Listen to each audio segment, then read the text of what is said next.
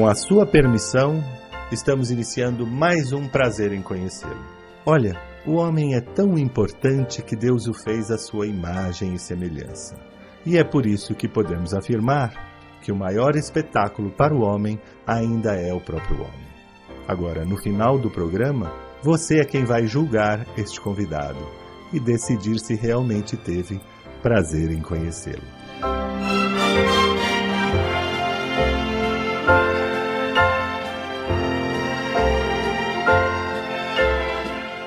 Brancato Neto apresenta Prazer em Conhecê-lo.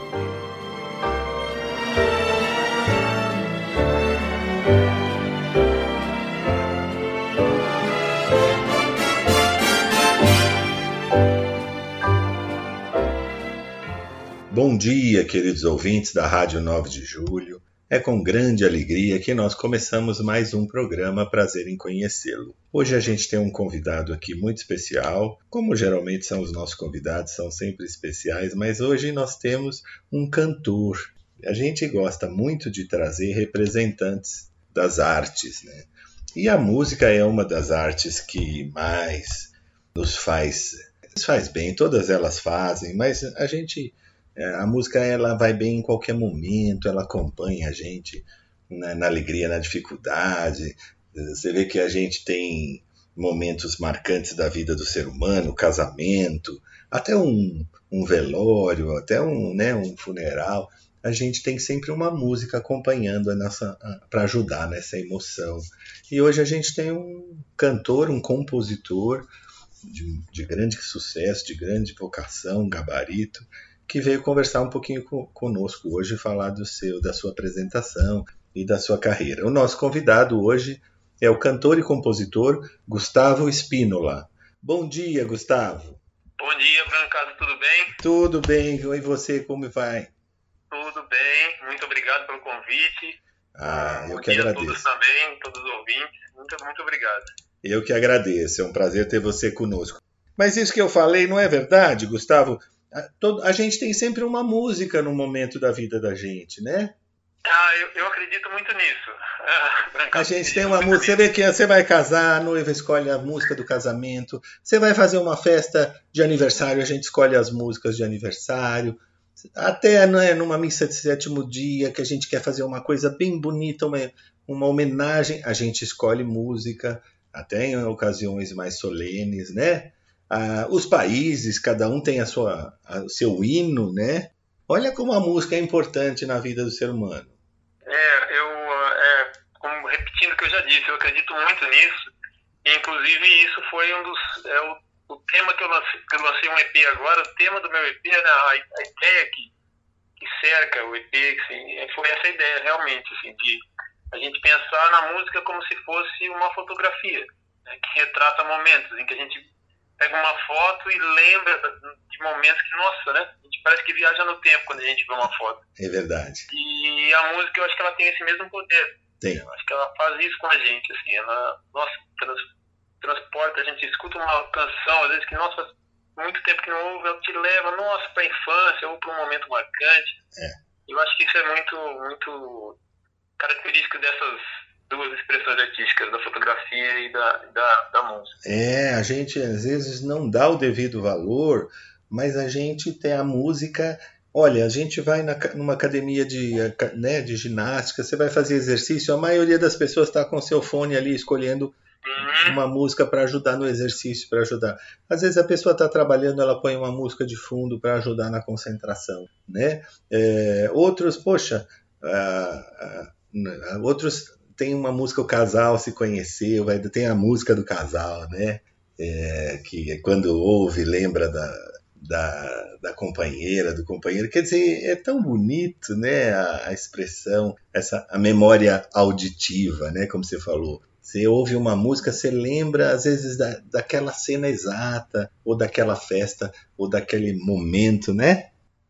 Sim, e até espetáculo, um teatro, a trilha sonora de um teatro, Nossa. de uma série, de um filme, de um espetáculo de dança, né? A música está sempre presente, né?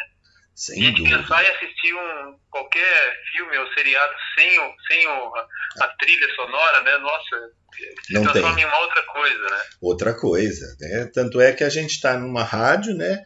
E a gente só pela voz a gente já está imaginando, a gente ouve, a gente a gente conversa, a gente aprende, a, a voz já dá a imaginação total. Agora uma imagem, às vezes um filme, né? Um é, um, né, um teatro e sem uma música de fundo perde muito, né? A música É, a complementa. música ela, ela comp- complementa, né? As Complementa. emoções ali. Imagine você é, né? um filme de suspense sem uma música de suspense. Exatamente, exatamente. É. Né? totalmente a sen- sensação, né? Totalmente, ou um drama com uma música dramática, ou um- uma comédia, enfim, é, é, uma, é uma das grandes artes, né? A canção, a composição. E como é que você começou nessa carreira tão bonita de cantor, compositor? Foi desde cedo você descobriu que era... né, desde cedo, desde cedo, Brancato. Eu, menino, acho que com nove anos, assim, eu já comecei a demonstrar algum interesse, assim, meus pais me colocaram em aula de piano, foi onde eu comecei o meu contato com a música, assim. Sei, sei, Depois isso veio a se desdobrar no violão, na percussão e tal. sei. E o meu pai, ele sempre me incentivou, assim, muito, né? Ele não era musical, não, assim, não tinha muita relação com a música. Minha mãe, sim, mas ele não tanto. Sei. Mas ele me levava para fazer as aulas e tal. E aí eu comecei a estudar o, o canto, né? Fui estudar o canto lírico por causa dele, estudei um tempo de canto lírico, e daí isso foi, era tudo um pensamento um, pouco amador, assim, não era uma, uma ideia de ser, de repente, um Sei. compositor, um cantor profissional. Mas com o tempo isso foi crescendo, né? Isso foi crescendo e eu- aí eu já mais final de adolescência, fase adulta, eu entrei no conservatório de Tatuí, né? Sim. Fiz o conservatório, fiz, fiz, fiz o curso de canto popular, MPB Jazz, né?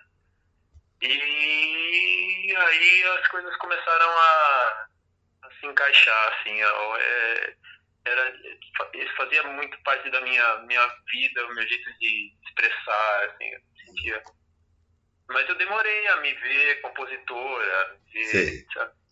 Foi uma coisa que foi gradual, assim, e eu acho isso, eu gosto desse jeito de ser as coisas serem graduais, assim, é passo a passo, a gente for ir entendendo as coisas.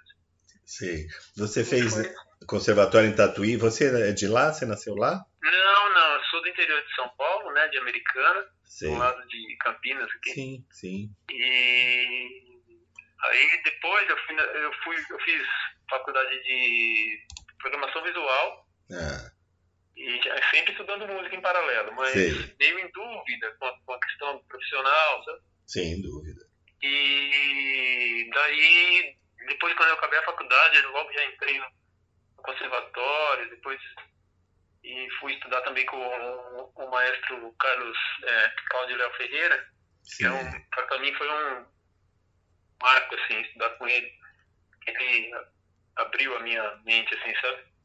Ah, E depois dali as coisas começaram a vir, começaram a surgir as composições, é, pensar mais em fazer um trabalho meu, eu tinha participado de vários grupos, aí não, pensar num trabalho meu. Aí começou em, daí, em 2014 começou processo de gravação do meu primeiro disco, sim. que é o Maris Rios, e dali vim sempre produzindo, assim, né? Agora, dia 24 de junho, eu acabei de lançar o EP Retrato, esse que traz sete faixas aí, que é o meu último trabalho agora.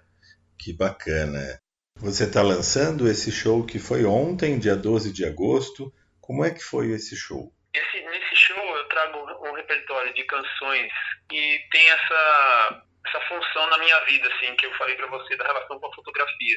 Certo. momentos importantes da minha vida, momentos, momentos marcantes, assim, canções que na minha adolescência, entraram, sabe, muito, foram muito presentes em casa, assim, que era uma casa muito musical, os irmãos ouviam coisas diversas, assim, que eu sempre estava me alimentando de alguma forma. E, e, junto com as composições próprias, que também têm uma importância, assim. Então, são, não são só canções autorais. Você... Também trago algumas outras canções. Ah, que. Mas que, é, de... a ideia, o que trilhou, assim, o que guiou, né? O que guiou a definição do repertório foi essa, esse pensamento da canção como uma fotografia assim, na minha vida. Então, elas, todas as canções que participam desse, desse show, elas têm esse, esse conceito por trás. E o que é bacana, né, Gustavo, é que é um show muito bem cuidado, né? É um show com, com participação de vários músicos, né? Você tem o Denis Talasso no teclado, Felipe Fidelis no baixo, Osmário Marinho na bateria, Bruno Piapara na guitarra e violão, né? Você tem violino formado Isso, pelo... é uma formação diferente, né? Uma formação pois de é. banda convencional, baixo, bateria e guitarra. Eu faço violão, né, e canto. E aí tem um quarteto de cordas que me acompanha Sim. e umas três cantoras que estão comigo também, a Rebeca Oliveira, a Lariane Prata e a Dani Cristina que cantam comigo, assim. São, faz, hum, fazem Várias faixas elas cantam comigo, abrem tem as arranjos de voz. Então tão, tem uma sonoridade diferente, sabe? É, e eu deixo até mencionar e o quarteto de cordas que é formado pelo Álvaro, né? Peter Levitz, o Fábio Engley no violino e Jonas Góes na viola. E olha que beleza. Não, eu, tô, eu gosto de, de mencionar para o nosso ouvinte, porque não é, é um show muito bem cuidado, né? Hoje em dia é difícil, a gente às vezes vai assistir show de,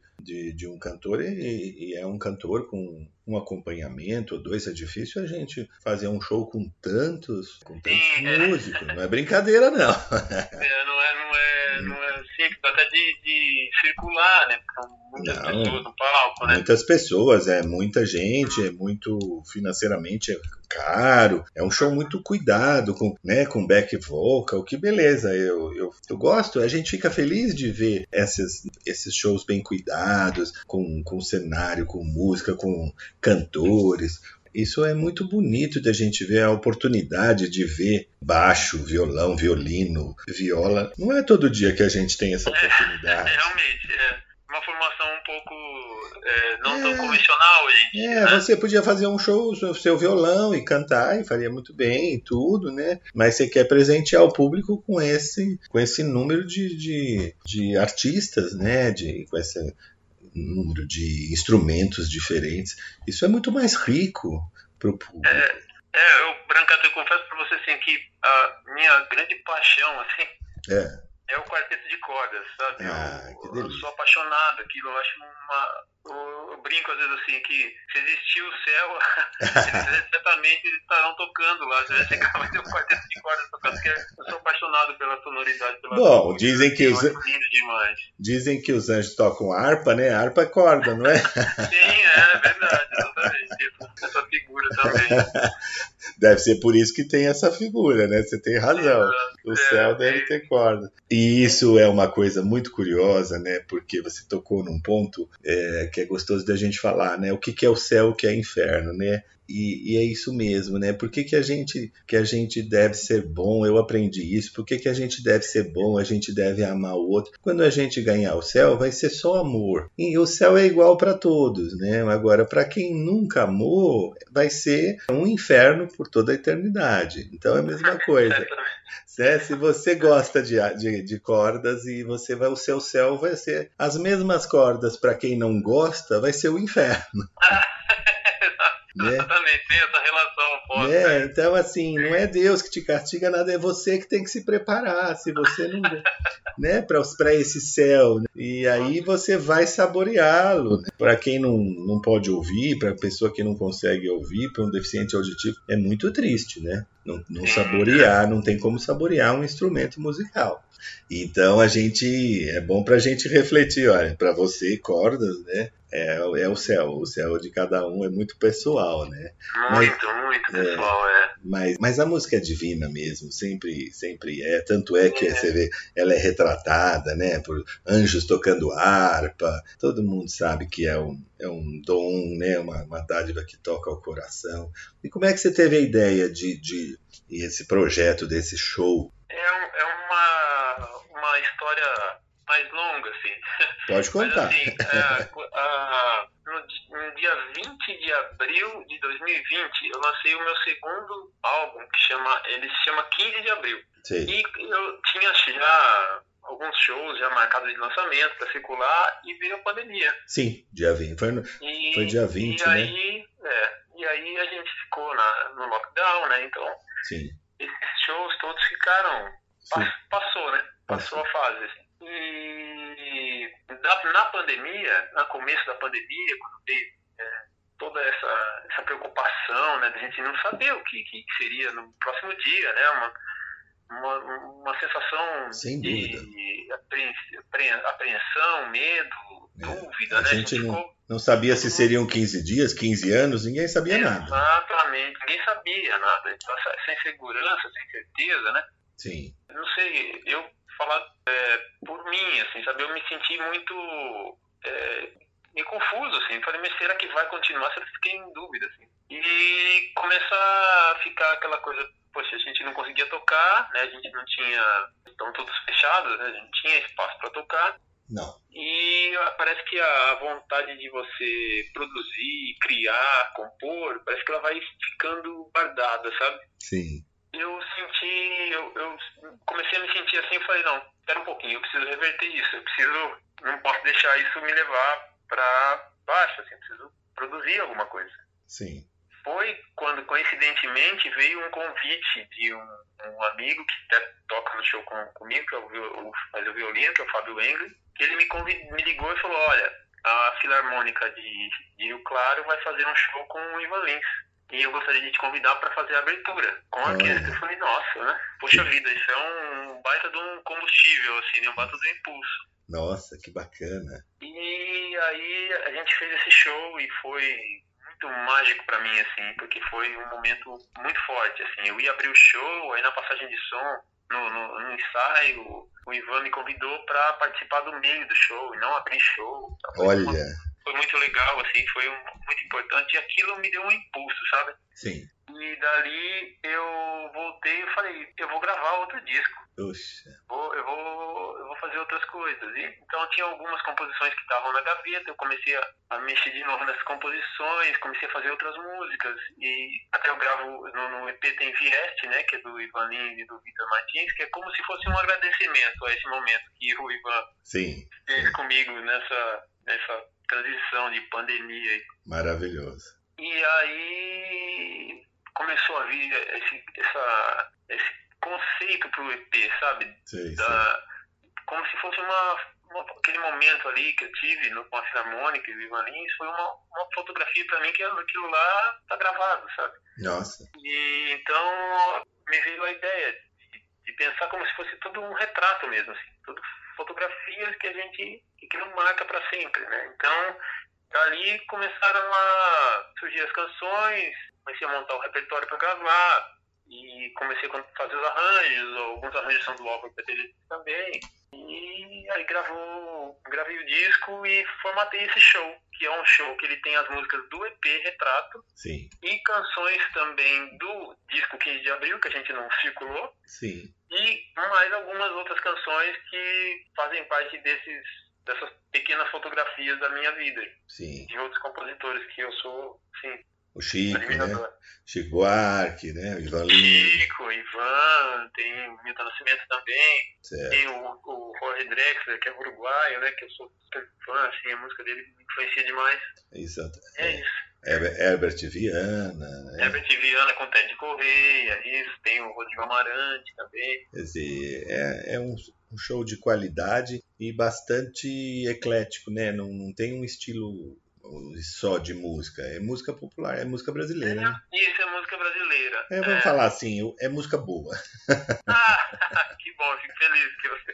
Né? É, é, não, não precisa dizer isso, é música boa é boa, não importa o estilo, né? É, é boa, né? acho. Música boa e quando é bom, é bom mesmo e, e você ter pelo, pelos seus é, né, pelos seus musos, né, pelas pessoas que você admira, você tem muito bom gosto. Obrigado, Um monte de- feliz. Mas essa, Obrigado. esse episódio do Ivan Lins, né, poxa, que coisa maravilhosa, né? Nem, nem tudo que é ruim traz coisas ruins, né? Exatamente. Porque eu sou fã do Ivan Lins há muitos anos. Há duas semanas eh, nós entrevistamos aqui no programa o Cláudio Lins, o filho do Ivan Lins e da Lucinha, que está em cartaz aqui. É, ele é muito bacana, canta também, está fazendo uma peça musical aqui em São Paulo e nós o entrevistamos conversando e eu disse para ele, olha, eu sou fã do seu pai e da sua mãe, eu, eu era bem jovem, eu fui assistir um show do Ivan Lins e a Lucinha cantava com ele. Uhum. Ela era backing vocal, né? E, e eu nunca mais esqueci o show, porque os dois são fora de série, né? Ele como como cantor, como compositor, e ela também canta muito bem, afinadíssimo. E a gente admira até hoje, né? E, e você tem esse privilégio de cantar num show do Ivan Lins, com uma, uma filarmônica, poxa vida, né? É, para mim foi um grande presente, sabe? Um grande Ah. presente da vida, sim. Muito Ah. bacana, muito bacana. Ele deve, e certamente merecido, porque ele deve ter, né? Te ouviu e convidou, né? Isso que é bacana, né? Não foi, É, foi um momento mágico para mim, sabe? e não foi nada imposto, né? Não foi nada comercialmente imposto, né? Alguém, ninguém falou para ele, ah, você é obrigado a convidar. Não, né? é, foi O um patrocinado- momento pouco contrário. É, o patrocinador, mas não, é aquela coisa de um, de um talento reconhecendo outro talento, né? É, é muito generoso, né? O Ivan foi uma educação, uma generosidade Ah, sem incrível, assim. É, falei é- a gente conhece a música, né? E É. muitas vezes a gente não conhece o artista, Não né? E quando a conhece. gente conhece o artista, a gente tem essas surpresas, assim, né? Boas, né? Muito boa, muito boa. Então, muito, muito legal. Só uma apresentação dia 12 de agosto, por enquanto. É no Teatro J Safra, sim, que é o show de lançamento, né? É o E lançamento. aí, por enquanto, é, esse, esse vai ser o show de primeiro show, né? Certo, O certo. show de, de abertura. E aí depois a Mas- gente vai vendo como é que as coisas vão fluindo, né? Sim, exatamente. Que aí hoje em dia é tudo muito né, fluido. Mas eu estou muito feliz de ter você aqui. Gostaria muito de agradecer a sua presença aqui no programa, Gustavo. Foi um prazer ter você aqui conosco. Poxa, eu fico feliz, viu, Brancato? Muito obrigado pela oportunidade, pelo convite. Eu que agradeço. Gustavo, muito obrigado mais uma vez pela sua presença e te espero de novo aqui nos próximos eventos, quando você estiver lançando novos shows, novas canções. A gente está com as portas sempre abertas aqui. Poxa, eu agradeço muito, viu, Brancato? Muito obrigado mais uma vez. Um bom dia para todos aí do Prazer em Conhecê-los, ouvintes, a Obrigado. equipe toda aí. Muito obrigado. Obrigado, querido. Um forte abraço e até a próxima, se Deus quiser. Até a próxima. Tchau, tchau. Obrigado. Tchau, tchau.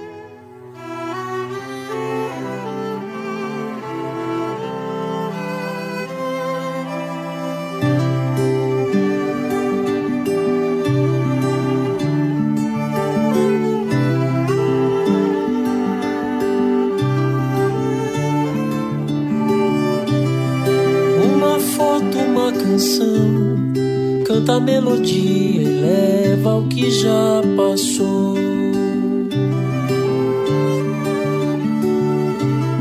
Um dia que te faz lembrar da coragem que tivera, ficou pra trás, alto lá, tem visita pra O café e prepara a mesa e viva todo aquele velho tempo bom. O dom de alimentar, recarregar e regar o novo pronto ao que vai chegar.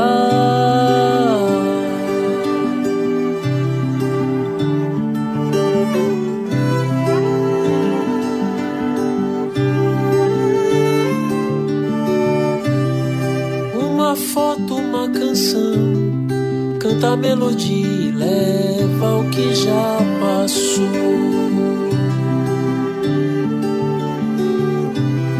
Um dia que te faz lembrar da coragem que tivera, ficou pra trás, alto lá, tem visita pra chegar. café e prepara a mesa e viva todo aquele velho tempo bom. O dom de alimentar, recarregar e regar o novo pronto ao que vai chegar. Viva todo o tempo de novo, novo pra frente, que lá vem gente.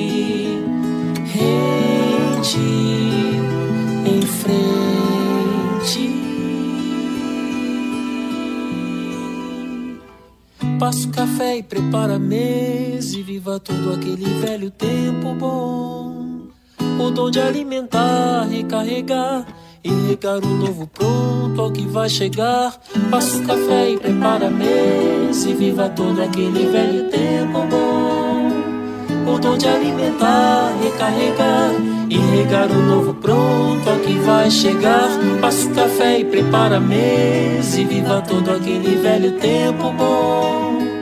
O dom de alimentar, recarregar e regar o novo pronto que vai chegar.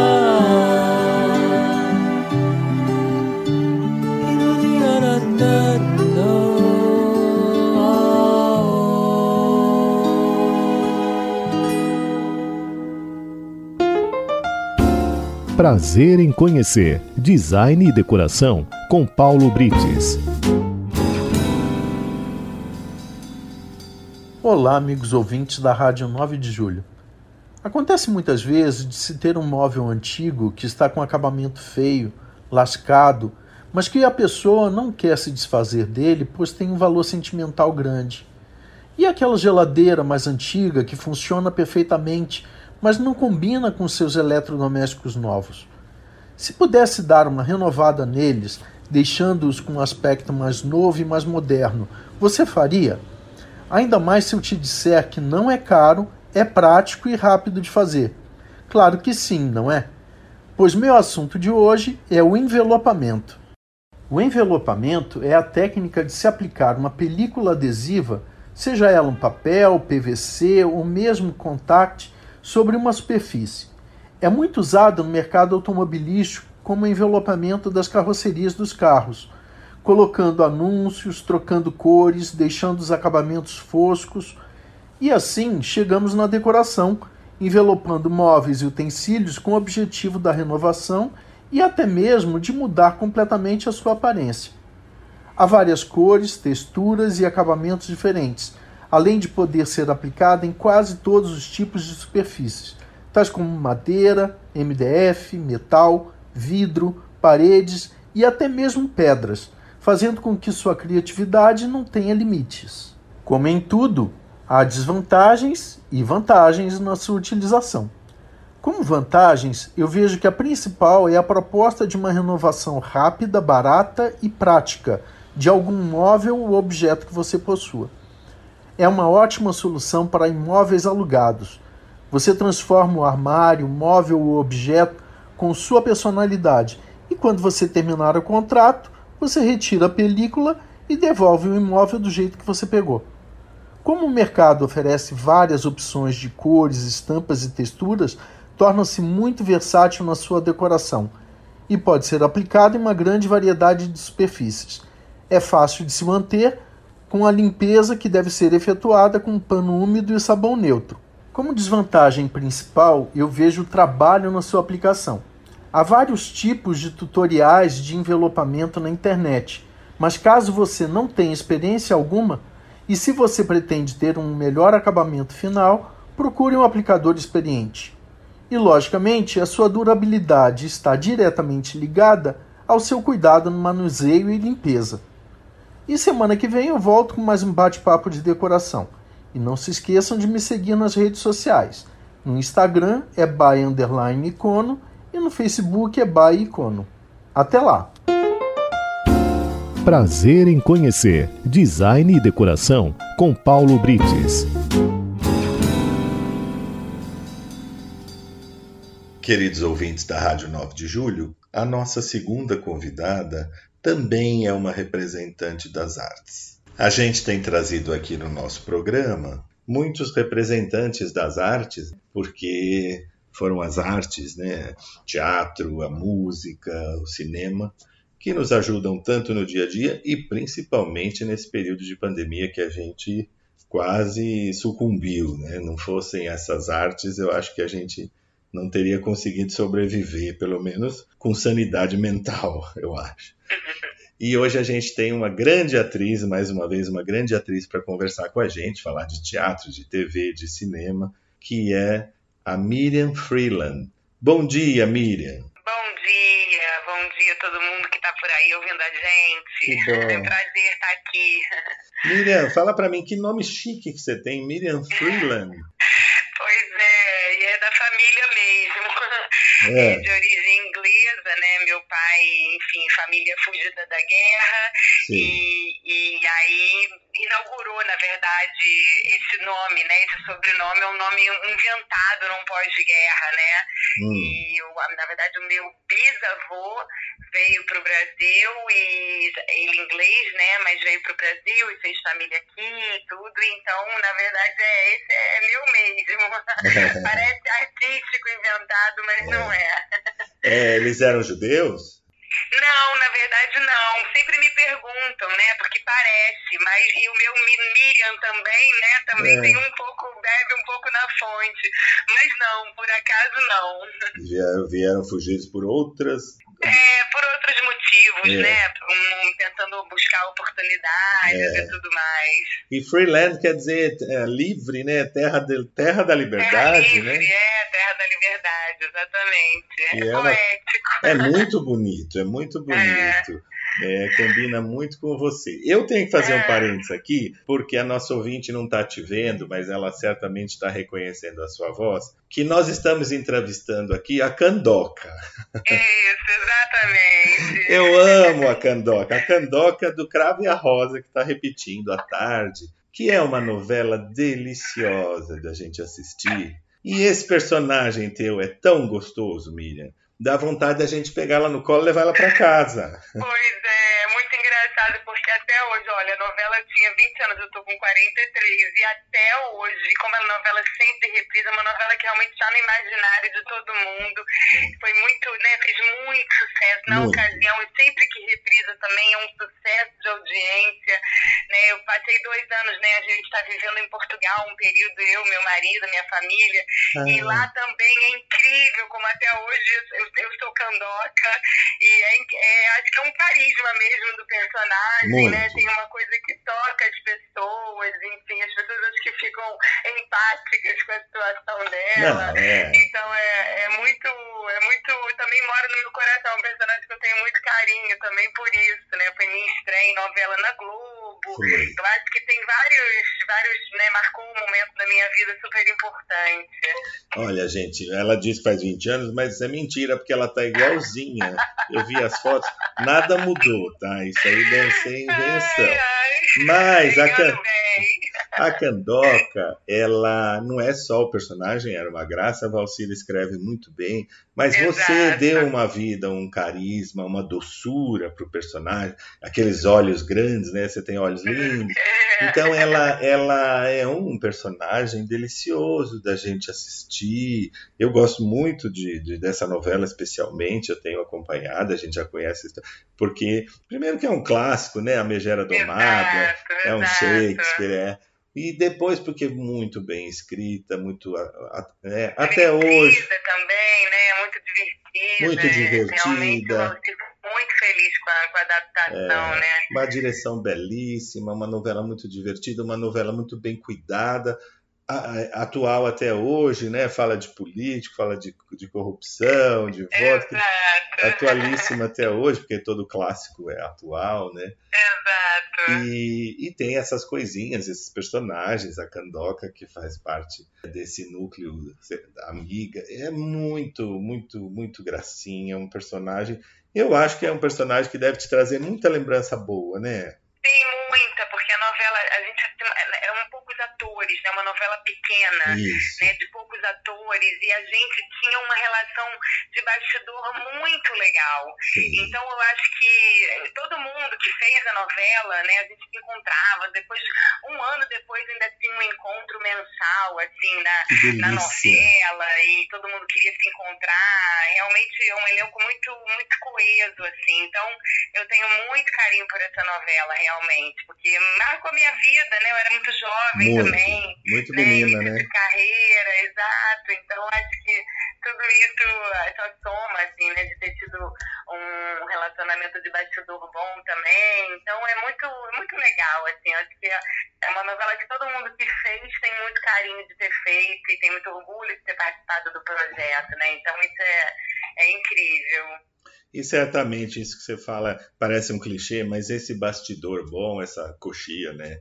Faz é, toda a diferença. É, é, provavelmente é um dos motivos para o sucesso da obra, né? É, com certeza. Eu, eu acredito nisso, né? Eu acho que quando a gente tem uma coxinha, o público não vê, mas o público sente. Sente, sente. Né? Então eu acho que tanto em teatro quanto em TV, eu acho que quando a gente tem um bastidor saudável, isso vai para a tela, né? Isso, isso imprime de alguma forma, né? Então eu acho que o Crave a Rosa tem muito essa característica, essa é. qualidade mesmo. É uma gracinha, é uma, é uma obra belíssima. E, e acho que todo ator, toda atriz tem um personagem que sempre marca a carreira, né? Que, é, com que, certeza. Que, o público adora. É um encontro, né? E a gente não sabe explicar muito bem porquê, mas é, é um encontro e, e, eu acredito que esse seja o seu, apesar de você ter feito tantas outras obras tão boas, comédia, né? Cine, uhum. Hollywood, Cine Hollywood, um monte de coisa boa que é. você tem feito. Mas esse, e, e, e por estar na, né, toda a tarde na nossa TV aberta, então voltou, né? Esse, é, é muito Com certeza, é muito... gostaram, né? E falam, e querem falar, e, é. e lembro, tem a memória sempre muito afetiva, e às vezes uma geração que assistiu lá atrás e agora está vendo junto com outra geração, então é muito legal. Hum, é, é, muito, é muito divertido, assim, esse, esse reencontro, é o que você falou, a gente está sempre, né, tem sempre um, os personagens e trabalhos que acabam sendo mais especiais, né, do que outros, é. mas eu acho que o Crave a Rosa tem, tem isso na minha história. E olha, já se vão, puxa, tá, o Crave a Rosa de 2000, né? São 22 anos, né? Exato! Passou 22 anos desse, muito tempo. E me fala uma coisa, menina, você começou menina? Você começou no tablado? Como é que foi? É, exatamente. Eu, eu fazia balé, né, quando eu era pequena, e eu já tinha uma coisa assim, que eu gostava muito do palco, da cena, é. e foi através da dança, né? Eu, eu fiz balé muitos anos, mas eu percebi assim que eu não tinha assim um físico de rua exatamente pro, é. pra, né, com a técnica que o clássico exigia, né? E aí eu comecei a fazer aula de expressão corporal por causa do balé e eu falei caramba tem alguma outra coisa aqui que não é exatamente a dança, mas que eu posso fazer, posso né, me experimentar nesse lugar, né? E aí eu comecei a fazer teatro quando eu tinha 11 para 12 anos no tablado, porque na minha época também, quando eu era mais jovem, não, não tinha assim muitas escolas, na verdade tinham pouquíssimas escolas de teatro. É. E aí eu comecei a fazer no tablado e aí nunca mais parei. Realmente foi uma paixão assim que me atravessou e eu já dizia para meus pais que eu queria ser atriz. É. assim, realmente uma, uma coisa muito forte, muito precoce, assim, né? Eu tinha uma determinação, eu era muito focada, sempre fui, né, muito empenhada, assim, né? Com, com enfim, com, com o que vinha na, na minha frente. E aí quando eu virei da dança pro, pro teatro, acabou que isso tomou realmente conta da minha vida. Eu estreiei profissionalmente com 15. Né? Assim, que é o primeiro salário né, que eu tive, assim, fazendo um, um trabalho, né, um projeto, um espetáculo do tablado, mas que na verdade, na verdade, da Maria Clara Machado, mas que não foi no tablado. Foi num passo imperial, né, contando a história do passo imperial, enfim, era um musical itinerante para criança, era super bonito também. E aí, então, foi muito nova, né? Então, foi tudo um pouco precoce, assim, né? Eu realmente comecei muito cedo e muito, muito convicta. Eu tinha uma certeza absoluta que eu não sabia nem de onde vinha, porque eu era muito nova, né? Mas realmente foi uma paixão, assim, pelo palco, pela cena, né? Pelo universo e todo o métier. O tablado é uma escola muito em cima do, do enfim, amadora, né? Mas que de amador não tem nada. É amador não. no sentido de quem ama, né? No sentido de quem ama. Isso, exatamente. É, então, é, a gente tem ali um, um exercício do ofício muito, desde muito novo, assim, né? Você mesmo estudando, mesmo ali, né, num curso informal, uma vez por semana, mas a paixão pelo ofício, né? A disciplina pela, pela, né, que exige, né, você, a paixão pelo bastidor, por todas as etapas, por cuidar, por cuidar dos figurinos, né, você costura o seu próprio figurino, você é. inventa, cria, né, então você realmente tem uma vivência, né, que eu acho que essa geração mais nova experimenta menos, eu acho, sabe? É. Então foi muito assim, a minha, o meu início, eu sou muito grata assim, a essa vivência no tablado por esse lugar que a gente realmente é, entende do ofício, né? Do ofício do artista, né? Do é. ofício da profissão. Né? Então, a minha paixão foi isso tudo, na verdade, não foi só pela cena, né? Eu gosto do métier, né? Eu gosto, muito nova, aquilo me encantou, né? Aquele universo me encantou. Claro. Então, né? E eu acho enfim, que eu, esse, como você diz, ele mostra o ofício e mostra, sem querer fazer um trocadilho, mostra os ossos desse ofício. Exatamente. Também, né? Que mostra a batalha, o que, que tem que fazer, como é que é a iluminação, né? Exato, exato. Esse... E que na verdade é encantador, né? É, é mágico, né? E, é. e, hoje em dia acaba que muito, muitas vezes isso fica muito banalizado, a própria profissão, né? Muito é. glamorizada. E na verdade perde o que é melhor para mim, né? Que é. é. justamente esse encantamento, né? Do que, que faz a cena mágica, né? Porque, porque que o encontro com o público tem essa tem essa, enfim, essa atmosfera, né? O que faz aquilo virar e tocar as pessoas, e emocionar, e divertir, né? É muito mais do que simplesmente o, a glamorização da profissão, né? Então, Sim. eu ainda estou com 43, né? Eu ainda sou de uma geração que viveu muito isso, que tinha essa escola mesmo, é. né? Então, eu, eu, sou muito grata, porque muito nova, mesmo muito nova, isso que, que eu estava querendo dizer, né? Mesmo muito nova, foi exatamente isso que me encantou, né? Então, faz um diferencial, né? Faz. Você começar a profissão nesse lugar. Para mim, pelo menos, eu acho que faz um, tem um diferencial, né? Realmente é uma paixão, é uma coisa que você fala, não, não sei fazer outra coisa, né? É. Como é que eu meu caminho realmente é esse, né? Então. É, eu acho que é a diferença de quem vai seguir em frente e quem vai sair da, da vida, né? É, da profissão. É. Se for pelo glamour, em qualquer coisa, não vai durar muito. Não sustenta, não exatamente, sustenta, não sustenta. Não sustenta, mas a, quando uma pessoa tem ó, a chance de começar no tablado, né, ou no Célia Helena aqui em São Paulo, Isso. Né, ou EAD, poxa, a pessoa começa já bem, começou com base, com garra e com, com com o universo total, né, apresentando o ofício como um todo.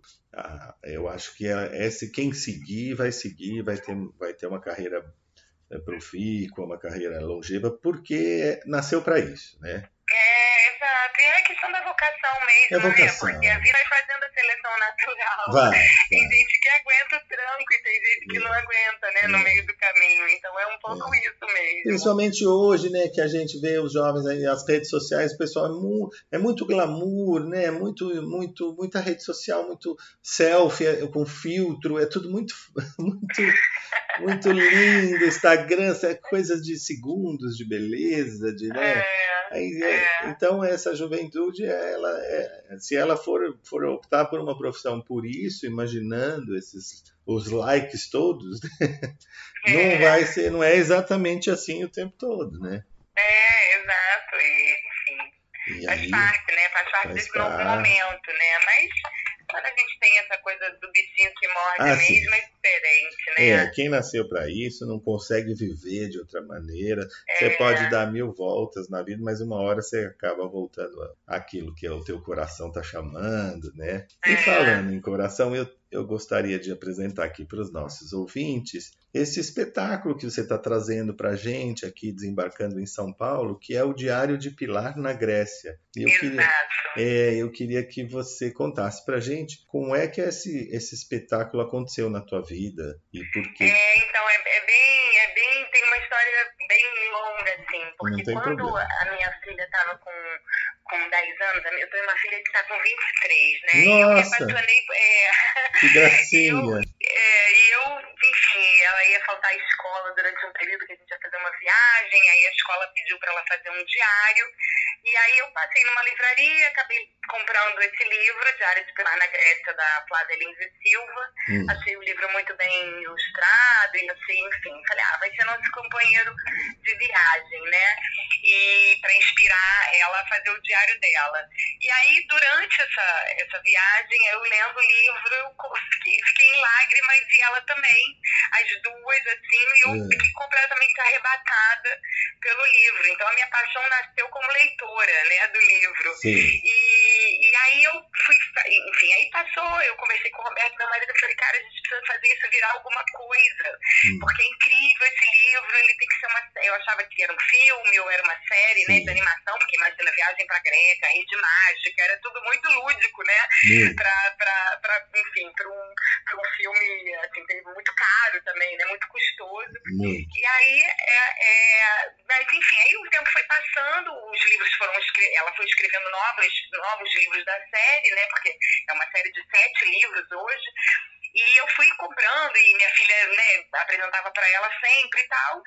E aí eu fui fazer, foi uma, uma coincidência da vida, e eu fui chamada para fazer o Detetives do Prédio Azul, que é um programa para infância muito, né, hoje de Muito grande bacana. sucesso, né, um Muito. estouro, que a Flávia Lins escreve. Sim, inclusive aí- agora tá até é, tá, tá em forma de série no Glo- Globoplay. Exato, Tem filme também, né? Teve Tem, filme. Exa- exatamente, tem três filmes já, enfim, Já é é um tá, espetáculo.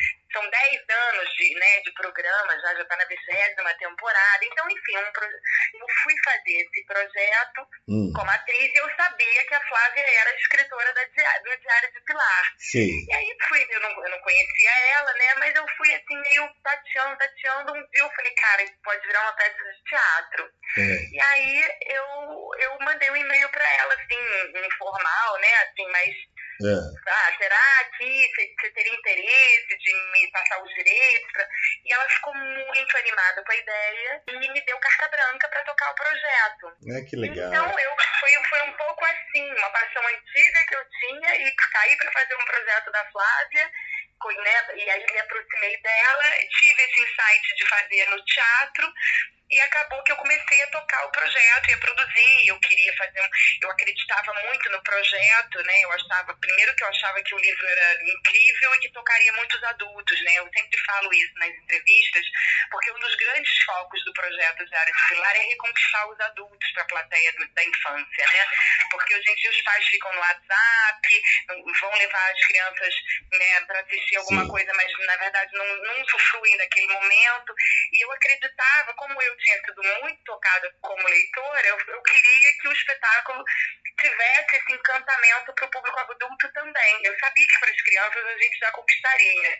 Mas eu tinha esse objetivo muito claro para mim desde o início, de que eu queria montar um espetáculo onde o público adulto saísse eh, tocado. Então, tocado. É, é, e saísse do WhatsApp, eu, eu sempre brincava disso, né? eu não quero que o público fique no WhatsApp enquanto tá a peça rolando, né?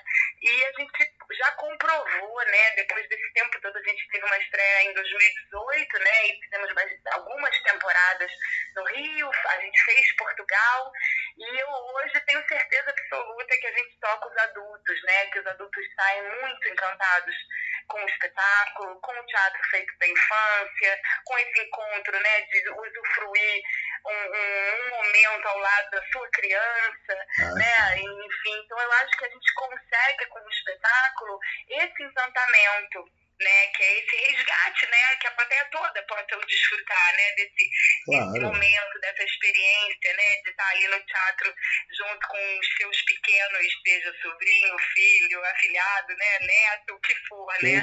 Então, Não gente- existe, não existe esse negócio de teatro infantil É, e teatro de adulto. mas, E mas teatro, é, né, o teatro quando é bom é bom e a gente, todo mundo já foi criança um dia, então ele tem, ele, ele toca no teu coração. A gente até desenho animado a gente às vezes está passando não consegue parar de assistir, É, não mas é? é um pouco isso, assim, eu brincava, né, que a Disney sabe fazer isso muito bem. Sabe. Aí eu falava, não, mas a Pilar também vai fazer. Eu sempre brincava assim internamente, a gente, no processo de ensaio, a gente está muito focado nisso, né, com a Simone Strugo, a diretora, que adaptou o texto também. É, eu sempre tive muito essa atenção e eu queria fazer o um espetáculo à altura do livro, né? Eu queria fazer um espetáculo é, grandioso e bem acabado, e eu não queria fazer uma pecinha, eu queria fazer um, exatamente isso, um espetáculo onde a experiência fosse realmente para todo o público, né? Para todas as pessoas, né? E a gente conseguiu isso, assim. A gente teve essa primeira semana, né, que a gente estreou em São Paulo, e a gente tinha 500 pessoas emocionadas e rindo uhum. e junto com a gente, né? Então foi muito lindo, sabe? A gente sabe que, que o espetáculo tem essa qualidade, né, de, de encontro mesmo com o público, como você falou, né, da novela, né? Quando a novela tem uma tem essa esse carisma, essa força, né? O encontro com o público é tão poderoso e a gente sabe que, que o Diário do Pilar, é, a gente tem essa experiência, né? A gente tem essa certeza e esse orgulho, né, de hoje poder dizer que é um espetáculo espetáculo que realmente toca todo mundo, né? Toca o vovô, a vovó e, claro. e, também, né? Fala de vida, fala de valorizar a vida, né? Ele é uma saga de herói, é uma menina que está em busca do avô dela e que cai que tem uma rede mágica que cai na Grécia e vai cruzando com os deuses, heróis, semideuses, né? Até chegar na, na, no encontro com o avô. Então é muito eu acho que ele tem uma, uma qualidade pedagógica, né, por causa desse universo grego que é apresentado para as crianças. Enfim, eu acho que são vários pontos, assim, que, que a gente tem de sorte que o projeto e o espetáculo acabam é, tendo, né, que somam tanto os valores, na verdade, né. E cultura então, também para os adultos. Exato né? cultura Exato. grega. Eu acho que quando, quando. Primeiro, se a gente vai levar uma criança, um sobrinho, um filho ao teatro infantil, que é uma delícia, eu aprendi a gostar de teatro com a minha mãe quando eu era criança, que minha mãe já nos levava ao teatro, né? E se você vai com uma criança, você tem que aproveitar. Não, eu não posso entender alguém levar uma criança ao teatro e ficar no WhatsApp olhando outra coisa. Não, não posso. não posso é, imaginar. Como é que você vai. Celular, é cruel. Como é que você vai conversar com a criança? Como é que você vai curtir? Se você não aproveita, ela não vai aproveitar. Não tem cabimento uma coisa. Então não tira esse momento, né? É, não, né?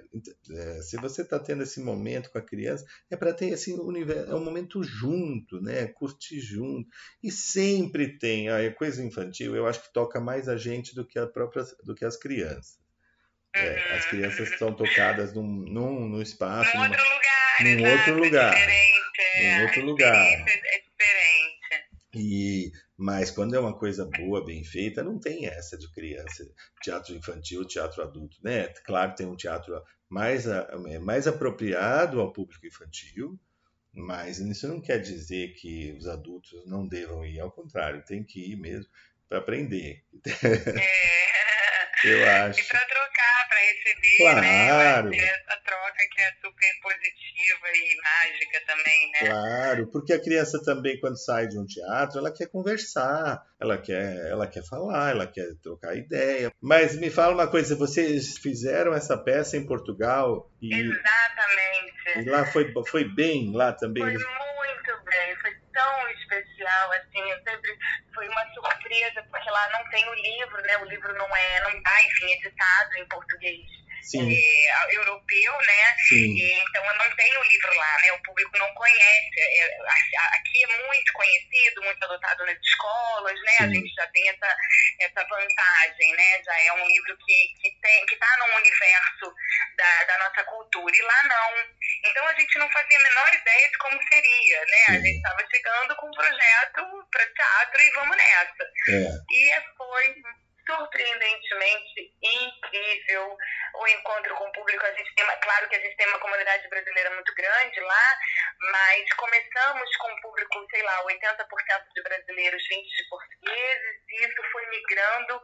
É, e terminamos a temporada com mais portugueses do que brasileiros. Claro. Então, foi tão especial, sabe? A diferença, a forma como eles receberam, aí a surpresa, né? Justamente a surpresa deles não, deles não conhecerem, então eles não faziam ideia do que eles estavam indo assistir Sim. e terminavam emocionados e me abraçavam e falavam, nossa, nunca vimos uma coisa tão linda. Foi incrível, foi realmente assim.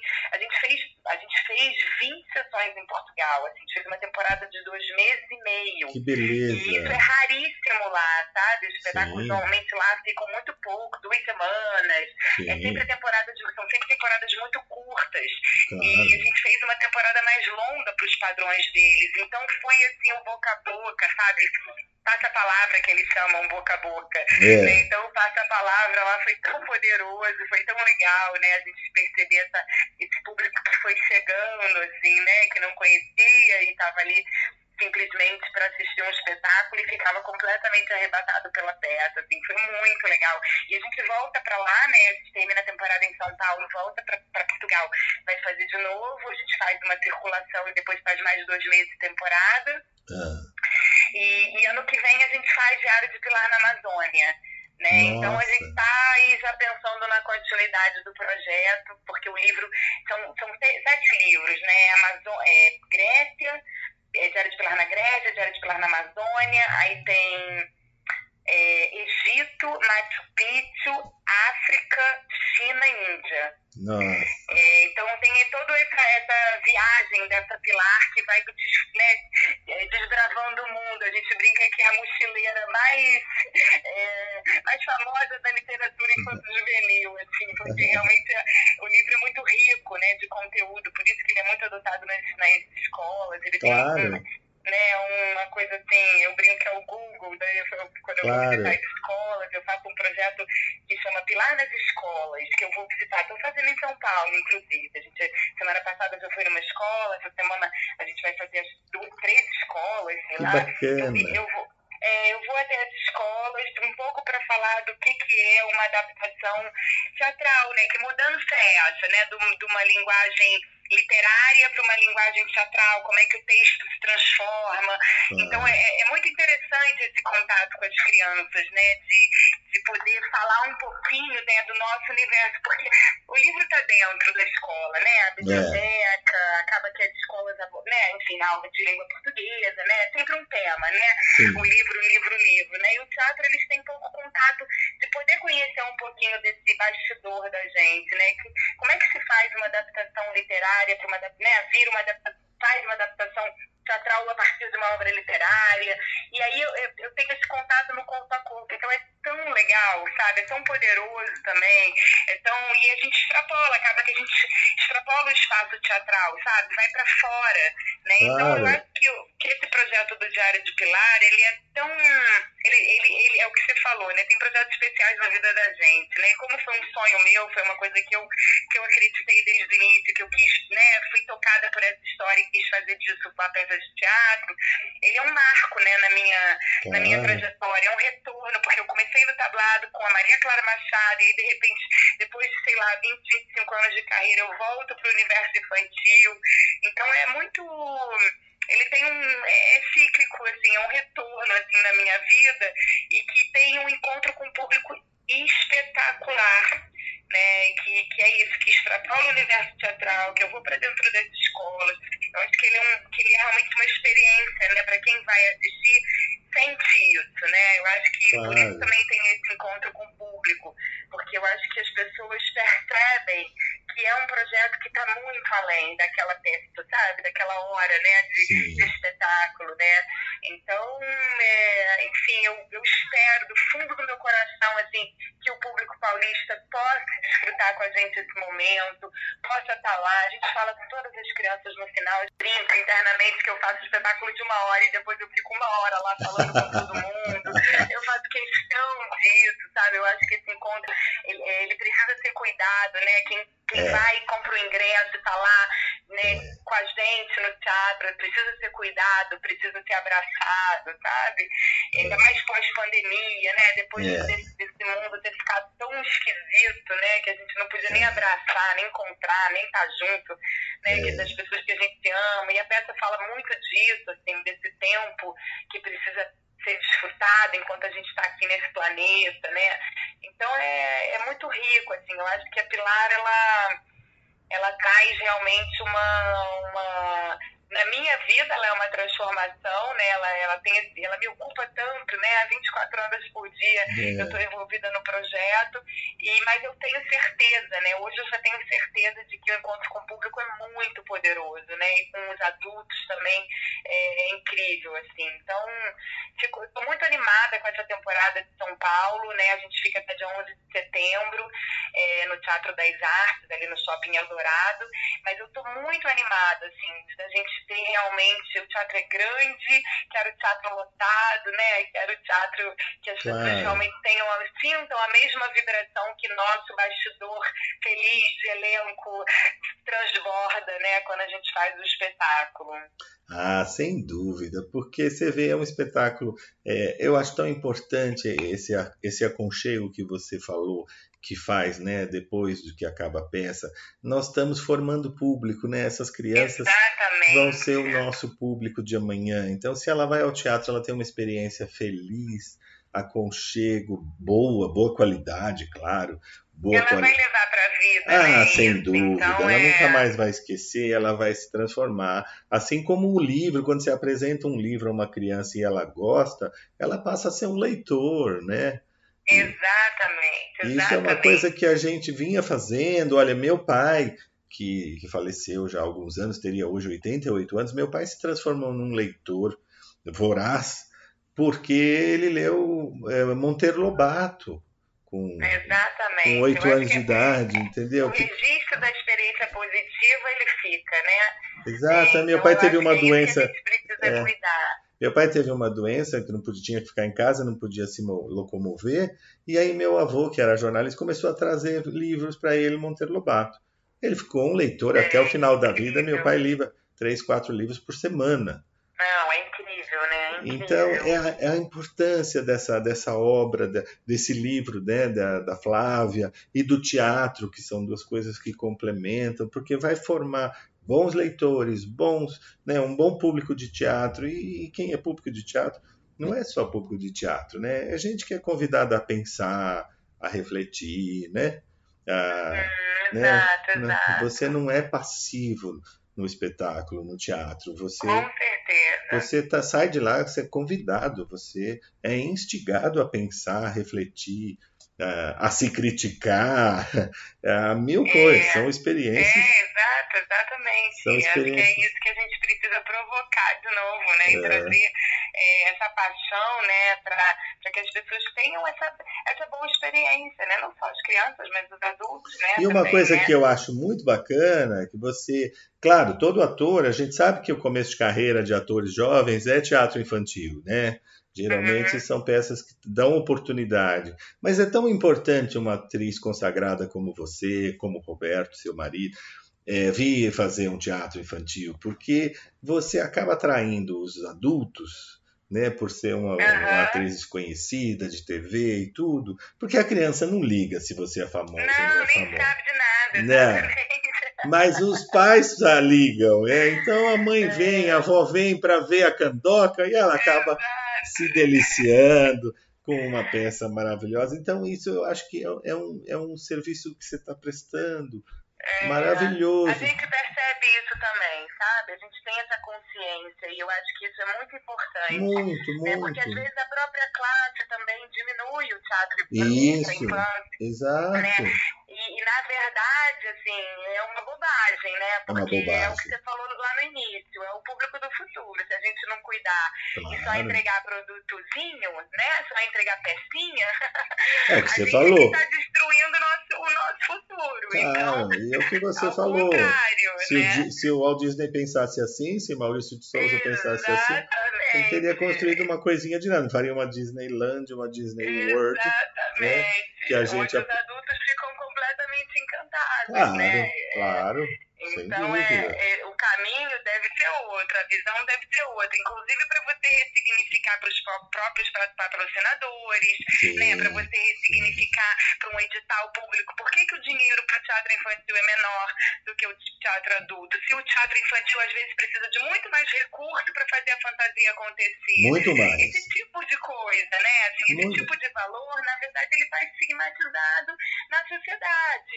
Não, né? e se e fala, aí... e se fala tanto, desculpe, se fala tanto de, de escola, né, que o estudo, que a educação, gente, teatro infantil é educação, né? Exato, Nada mais importante. Ela vai polindo o ser humano, né? Então, claro. é muito importante, fundamental, né? E o teatro infantil, é... como você disse, ele precisa de muito mais recurso, porque a criança não vai a um, teatro, a um espetáculo assistir uma coisa parada, né? Uma cena parada. É diferente. É diferente você está né? competindo com desenho, com, com, televisão, Exato. e a gente Exato. tem recursos tecnológicos para fazer, só precisa de verba.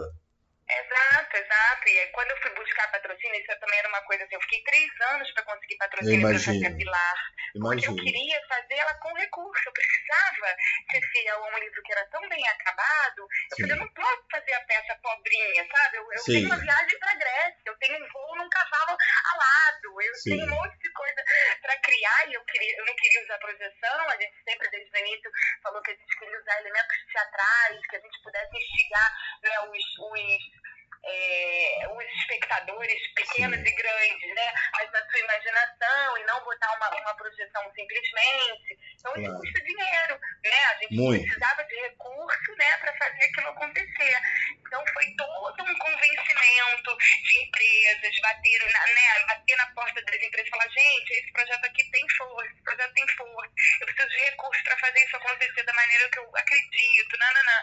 Né? Então é, a gente está com patrocínio da Vivo, da, da, a gente teve o patrocínio da Vivo na estreia e depois foi a Porto Seguro que entrou para fazer a temporada de São Paulo. Então, é, é, é, essa consciência das empresas também de que precisam investir no teatro infantil, sabe? É entender que o teatro infantil quando ele tem esse apoio e esse aporte, ele consegue realmente, e a gente já comprovou, a gente entrega, o que a gente entrega para as empresas é, parceiras da gente, é um retorno de qualidade, de alcance, de plateia cheia, sabe, de prêmios, de tudo.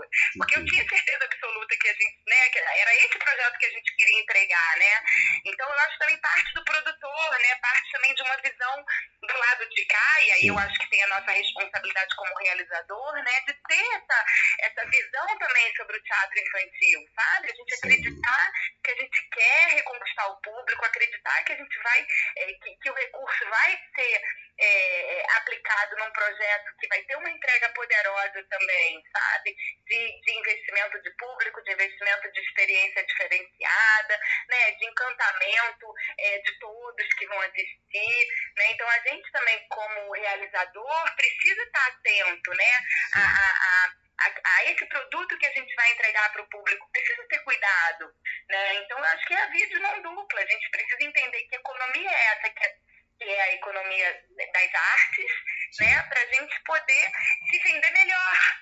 Né, tá, tá, valorizar aquilo que a gente faz, né, engrandecer claro. aquilo que a gente faz, né, claro. e, e até o fim né, disso, né? Por isso que eu acho que quando eu abraço o público no final, que a gente é vai falar e fica mais falando com as crianças e atendendo todo mundo, é, é todo pacote. Faz né? parte é da. Um pacote, é o pacote. É o pacote. Isso, né? É o público que você está abraçando que precisa desse, desse contato, desse abraço. É, né? eu sou grata a ele que pagou o bilhete, eu sou grata a ele que multiplicar aquilo, né, aquela experiência positiva para o próximo, né, é. para frente. Então eu acho que é todo um contexto que a gente precisa como realizador e como produtor de teatro, né, como artista, também ter consciência, né? É, a gente tem responsabilidade naquilo que a gente faz, tem, então vá até o fim com aquela responsabilidade. É sabe? verdade. Muita, é, muita responsabilidade. E a criança, ela é diferente do adulto, ela, ela não entende muito bem o que é o trabalho, aquilo terminou a peça, né? Ela te vê no, no personagem, ela, ela, ela gosta de você no palco, ela acha que você é tão bacana quanto fora do palco, né? E, é, e você tem a obrigação tem de acolher, né? Viagem, Exato. Né? Então a criança quer te ver, ela não pode perder esse encanto, né? A magia, exato, você não pode falar, exato. não, não vou atender porque eu tô cansada, né? Não vou tirar um, não vou Faz um parte do projeto, né? né? Então E- isso é muito legal. É muito legal e duas coisas eu acho fundamentais. Primeiro, criança tem muita percepção e É uma percepção mais do campo do sensível, né? É. Então é isso, ela a criança sabe é, e a criança é sabe. verdade, É. né? E a criança sabe o que é bom e ruim. Isso eu acho que você fazer uma coisa menor porque é para criança não vai dar certo, porque a, a É. criança é um público que sabe o que é bom, ela sente o que é bom e o que é ruim. E, e também você, eu acho que nada mais importante do que as crianças, né? Então também você, quando você leva um filho, um sobrinho, você é o que mais você quer que ele aproveite, que ele fique encantado. Se não for uma Claro. coisa bacana, você decepciona também o adulto, né? É, exatamente. Que- exatamente. Que a gente é adulto, eu posso ir a uma peça e não gostar, e dizer, ah, puxa, não era aquilo.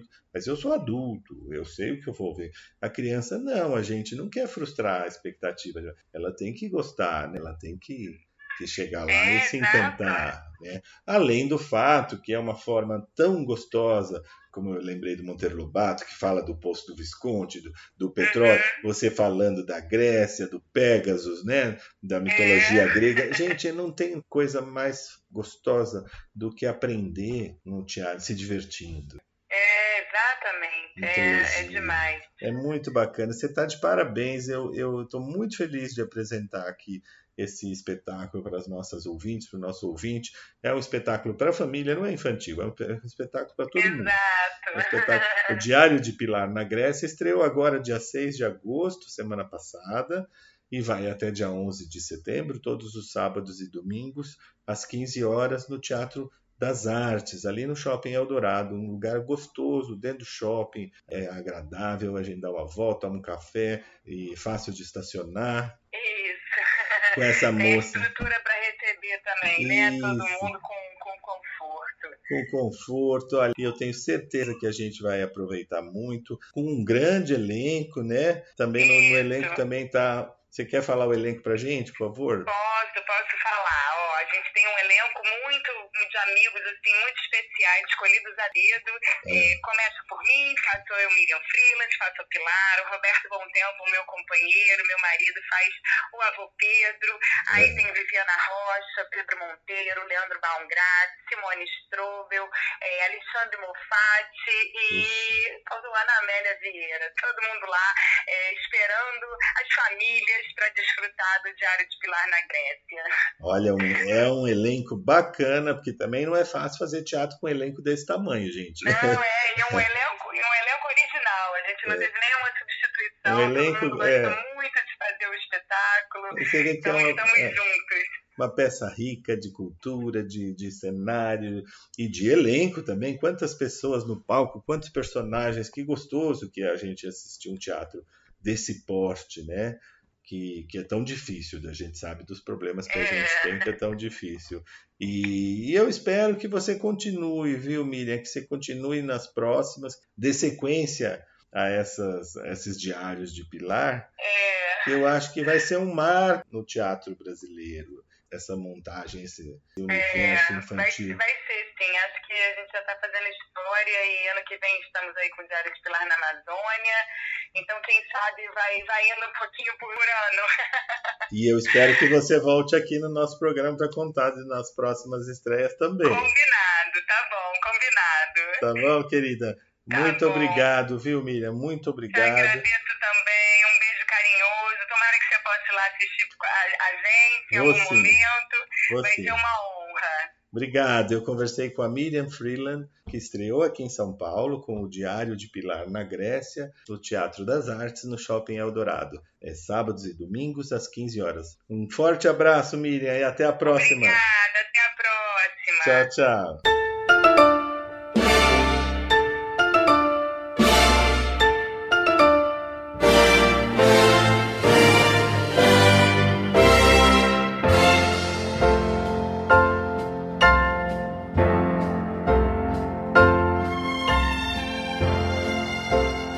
Chegamos ao final do prazer em conhecê-lo de hoje. A nossa proposta foi cumprida. Espero que vocês tenham gostado e aguardo a todos no próximo sábado, se Deus quiser.